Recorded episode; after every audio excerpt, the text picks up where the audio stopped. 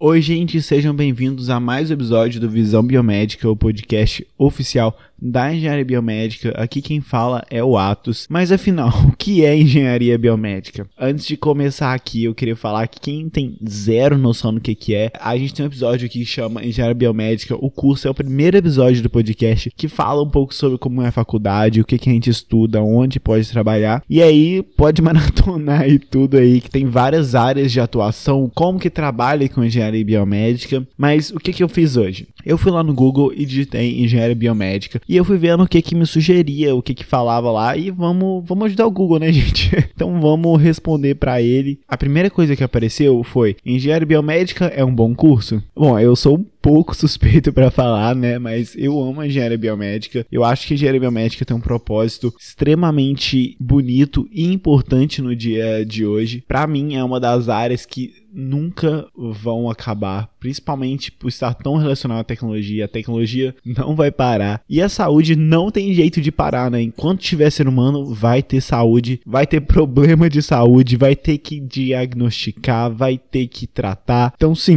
eu considero um curso bom. A segunda pergunta aqui foi: engenharia biomédica é difícil? Olha, é e não é. Não é um curso fácil, né? Porque é uma engenharia. Então você vai ter cálculo 1, você vai ter cálculo 2, vai ter todos os cálculos, todas as físicas, vai ter muita matemática. É, e ao mesmo tempo disso tudo, vai ter anatomia, vai ter essa parte aí do corpo humano que a é decoreba, não tem como, sabe? É muito nome. Mas uma coisa que eu acho é que vai valer a pena. É, eu tô aqui no sétimo período, não pretendo parar por aqui, pretendo me formar. Existe uma pesquisa que aconteceu nesse último ano aí de 2020 que criou um ranking dos cursos que mais demandam tempo de estudo dos universitários. E a engenharia biomédica está em quarto lugar. Por ser uma área extremamente multidisciplinar, como eu falei, a gente vai ver exatas, vai ver saúde, vai ver biológicas. É um curso que demanda um tempo maior de estudo, pelo que futuramente o engenheiro biomédico vai trabalhar, né? Que no final das contas é vida. Bom, seguindo aqui para a próxima, a gente tem uma classe, é engenharia biomédica ou biomedicina. Eu acho que, que eu já falei várias vezes como que é bem diferente. A engenharia biomédica é uma engenharia e ela está relacionada mais com a criação, manutenção, mais com equipamento médico é, em processos de sistema de saúde. Já a, a biomedicina, ela é mais responsável pela prevenção e diagnóstico das doenças, é, atuando mais na parte da biologia mesmo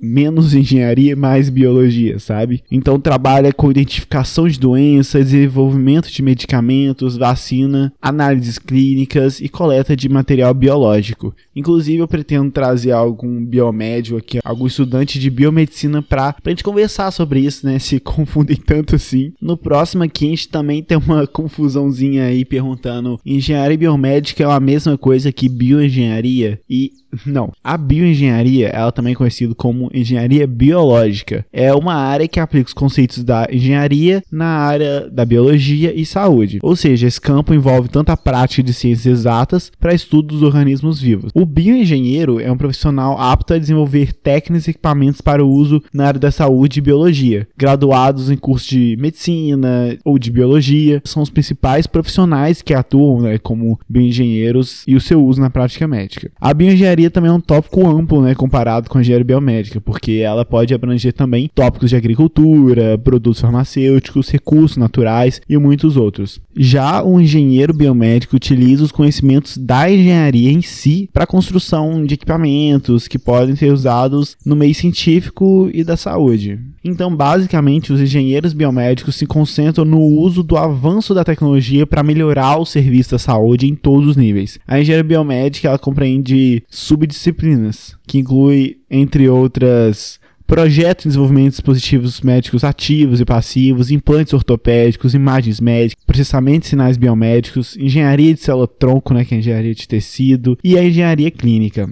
No Brasil, a gente tem essa confusão aí, porque a, a única formação que se assemelha mais com a bioengenharia é o curso de engenharia biomédica aqui. Mas o engenheiro biomédico é realmente aquele que trabalha mais em estabelecimento de saúde, hospital, clínica, com equipamentos, muito com treinamento de equipe médica, de técnicos, de equipe de enfermeiros. Bom, a próxima aqui é engenharia biomédica, tempo de curso. Bom, gente, a gente estuda cinco anos, é o, é o tempo normal de um curso de engenharia. A gente fica mais ou menos os dois primeiros anos vendo um ciclo básico de matemática, cálculo, física. Claro que a gente já tem algumas coisinhas mais específicas, né, para a área da saúde, mas esse começo é assim. E aí a gente tem os profissionalizantes e as matérias específicas. Então, no total, são cinco anos.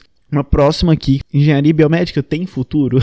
a engenharia biomédica para mim é o futuro, assim como é o presente ali. É, a gente pode perceber as diferenças em um exemplo aqui no hospital que tem um engenheiro biomédico e um hospital que não tem. É clara, é evidente como que a gestão ali ela é mais bem feita. Isso eu tô falando só do hospital, existem várias outras áreas de atuação do engenheiro biomédico aí, que inclusive tem vários episódios aqui do podcast falando exatamente sobre isso, conversando com pessoas inclusive que estão nessas áreas e que mostram pra gente como, o que, que eles fazem, o que, que eles trabalham. E como eu acabei de falar, que tem inúmeras áreas, a próxima pergunta aqui: um engenheiro biomédico recebe quanto? Gente, existem tantas áreas. Você pode trabalhar como engenheiro clínico, às vezes você pode ter uma empresa, às vezes você trabalha numa multinacional não tem como colocar um valor padrão. Alguns sites colocam, mas a engenharia no geral ela é bem valorizada, ela é bem remunerada. Muitas perguntas relacionam a engenharia biomédica com a engenharia clínica. A engenharia clínica seria uma parte mais específica ainda da engenharia biomédica. Nós como engenheiros biomédicos já formamos tendo equipamentos médicos, já sabe, tendo bastante base para uma engenharia clínica, mas muitas pessoas optam por fazer pós-engenharia clínica. Vale a pena se você quer trabalhar nisso. Vai ver engenharia